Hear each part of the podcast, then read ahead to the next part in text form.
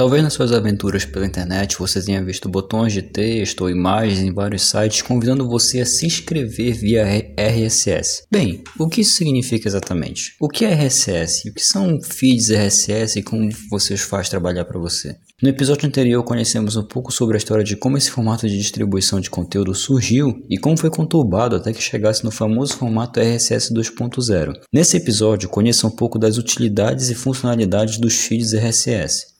Posso entrar no seu smartphone?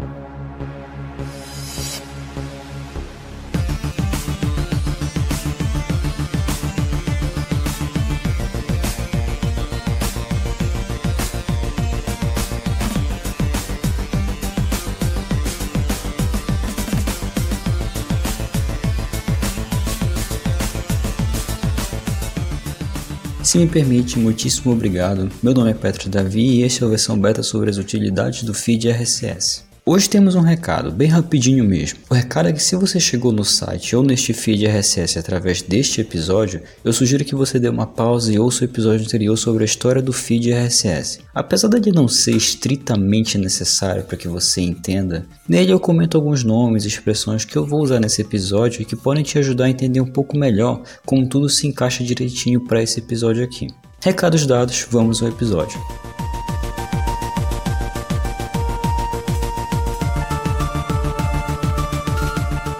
Para você que ouviu o episódio anterior, deve estar se perguntando por que deixei algumas coisas importantes de fora, como para que serve de fato o feed RSS ou o que, que ele é.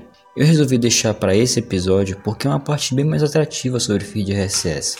A história dele, mesmo para quem trabalhou no desenvolvimento dele, é um pouco confusa. É, vai de muitos nomes, muitas pessoas acabaram tomando parte do processo de desenvolvimento do feed RSS e o que torna a história dele um pouco confusa. Então decidi separar esses conceitos menos complicados sobre o que é um feed, para que ele serve, como você pode usá-lo, para esse episódio que eu vou poder focar estritamente no feed RSS e como você pode usar ele. Mas no meio de toda essa confusão, dá para achar uma luz no fim do túnel, e essa luz pode ser um feed RSS.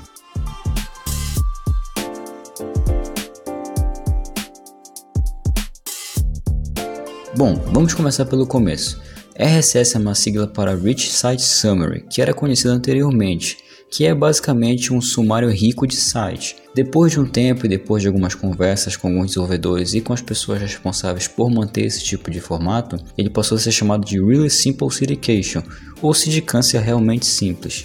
Lembre-se que sindicância da web já é um conceito que eu comentei no episódio anterior. Mas para o entendimento desse episódio, o sindicância da web pode ser definido como os modelos e boas práticas de como os produtores de conteúdo podem levar o seu conteúdo aos seus consumidores ou ao seu público. O RSS é um formato de distribuição de conteúdo que permite que você receba o conteúdo atualizado de algum site, sem a necessidade de ter que acessar. Semelhante como seria a assinatura de um jornal ou uma revista, onde você recebe na sua casa a edição da semana ou do mês, ou para caso você leia quadrinhos, tenha as inscrições da Panini, o feed RSS também é responsável por entregar uma versão mais resumida ou mesmo conteúdo completo de algum post de determinado site. Na verdade, a palavra feed é um termo em inglês que significa alimentar, fazendo uma alusão à forma que o feed alimenta, entre aspas, o seu leitor. Os feeds RSS, ou comumente chamado apenas de feeds, são arquivos de textos simples que, uma vez disponibilizados na internet, vão permitir que os inscritos vejam conteúdo em pouco tempo após a sua atualização. Esse conteúdo pode ser agregado para ser visualizado com mais facilidade utilizando o leitor de feeds.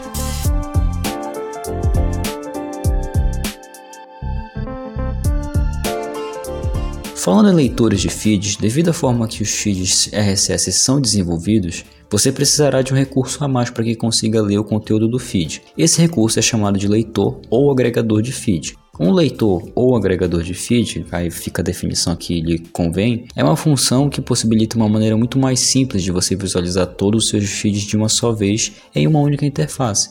Basicamente é um programa que agrega todos os seus feeds que você se inscreveu através da internet, concatena tudo num aplicativo só e através dele você vai vendo os mais atuais, quais os novos itens dos feeds, quais as novas postagens e através dele é uma forma muito mais organizada de você ver tudo. Há uma variedade de leitores de feed RSS disponibilizados pela internet, cada um com suas vantagens e particularidades que os diferenciam uns dos outros, mas em geral todos fazem a mesma coisa. Que é organizar da melhor forma possível os seus feeds RSS. Vamos agora a algumas categorias de leitores, já que existem vários. Tem os leitores de feeds online, Caso você queira ler todos os seus feeds de dentro do seu navegador, talvez um feed de leitor online seja o mais indicado para você, caso você passe muito tempo usando na internet. Um exemplo desses leitores online é o Feedly, que é um serviço já que já tem anos e que através dele você pode assinar feeds RSS.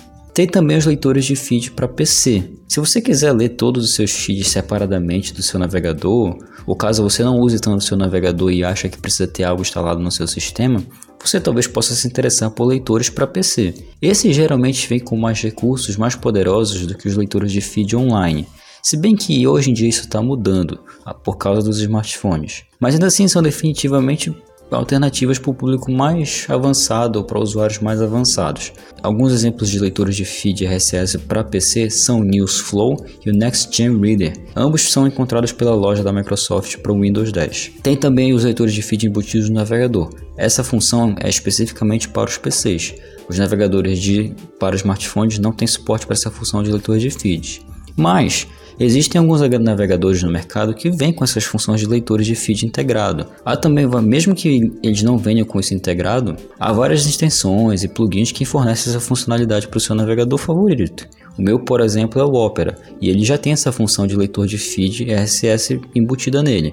Além do Opera, tem também o Mozilla Firefox e o Internet Explorer que também são, tem leitores de feed embutidos. Eu não tenho certeza se o Google Chrome já tem essa funcionalidade, mas eu imagino que ele já tenha também. Estes são os três navegadores mais fáceis de se usar para feed RSS para navegadores é, especificamente. E por último, tem os leitores de feed para e-mail. Se você quiser receber atualizações dos seus vídeos, dos seus feeds por e-mail, pode ser interessante uma alternativa dessa por e-mail, já que talvez você possa usar também esse cliente de recebimento de e-mail também para abrir seus e-mails. Um desses exemplos é o Mozilla Thunderbird, que é um cliente para você cadastrar seus e-mails e através dele você receber seus e-mails. Você também pode usar o Thunderbird para receber atualizações de feed RSS. O Outlook também tem uma função para você assinar feeds RSS através dele, e também por e-mail você recebe as atualizações daquele feed.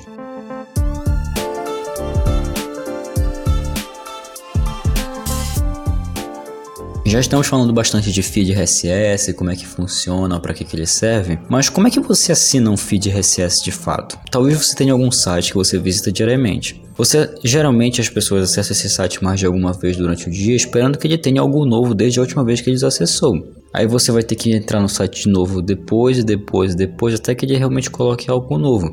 Mas até lá você não sabe com precisão quando foi que o site postou algo novo. Com o feed RSS você não precisa se preocupar com isso. A atualização de conteúdo novo ocorre pouco tempo depois que ele foi disponibilizado, às vezes até segundos depois que ele foi disponibilizado no feed. E se o feed for bem feito, às vezes até instantaneamente. Há algumas maneiras que você pode assinar os feeds RSS dos seus sites favoritos. Vamos a algumas delas. Uma delas é você ir atrás do ícone do feed RSS. Para você que ouviu o episódio anterior, eu vou também deixar na descrição desse episódio o ícone do feed RSS. Caso você veja esse ícone que está na descrição desse episódio em algum desses sites que você frequenta, você pode, quer dizer que você pode assinar ele também através de feed RSS. Você também pode ter um link com o feed. Vários sites hoje em dia dão a você a possibilidade de se inscrever, é, de se inscrever via RSS para o seu site. Você pode ver isso escrito também no finalzinho do post, no começo. Se inscreva, assine o RSS desse site, por exemplo, ou vê uma lista de ícones que também inclui o ícone RSS. Ao clicar um desses links, você é redirecionado para o link do feed RSS em si, e dependendo do sistema operacional que você usa, ele já converte esse tipo de requisição e já encaminha você, já encaminha o feed que você selecionou para assinar para o seu agregador de feed.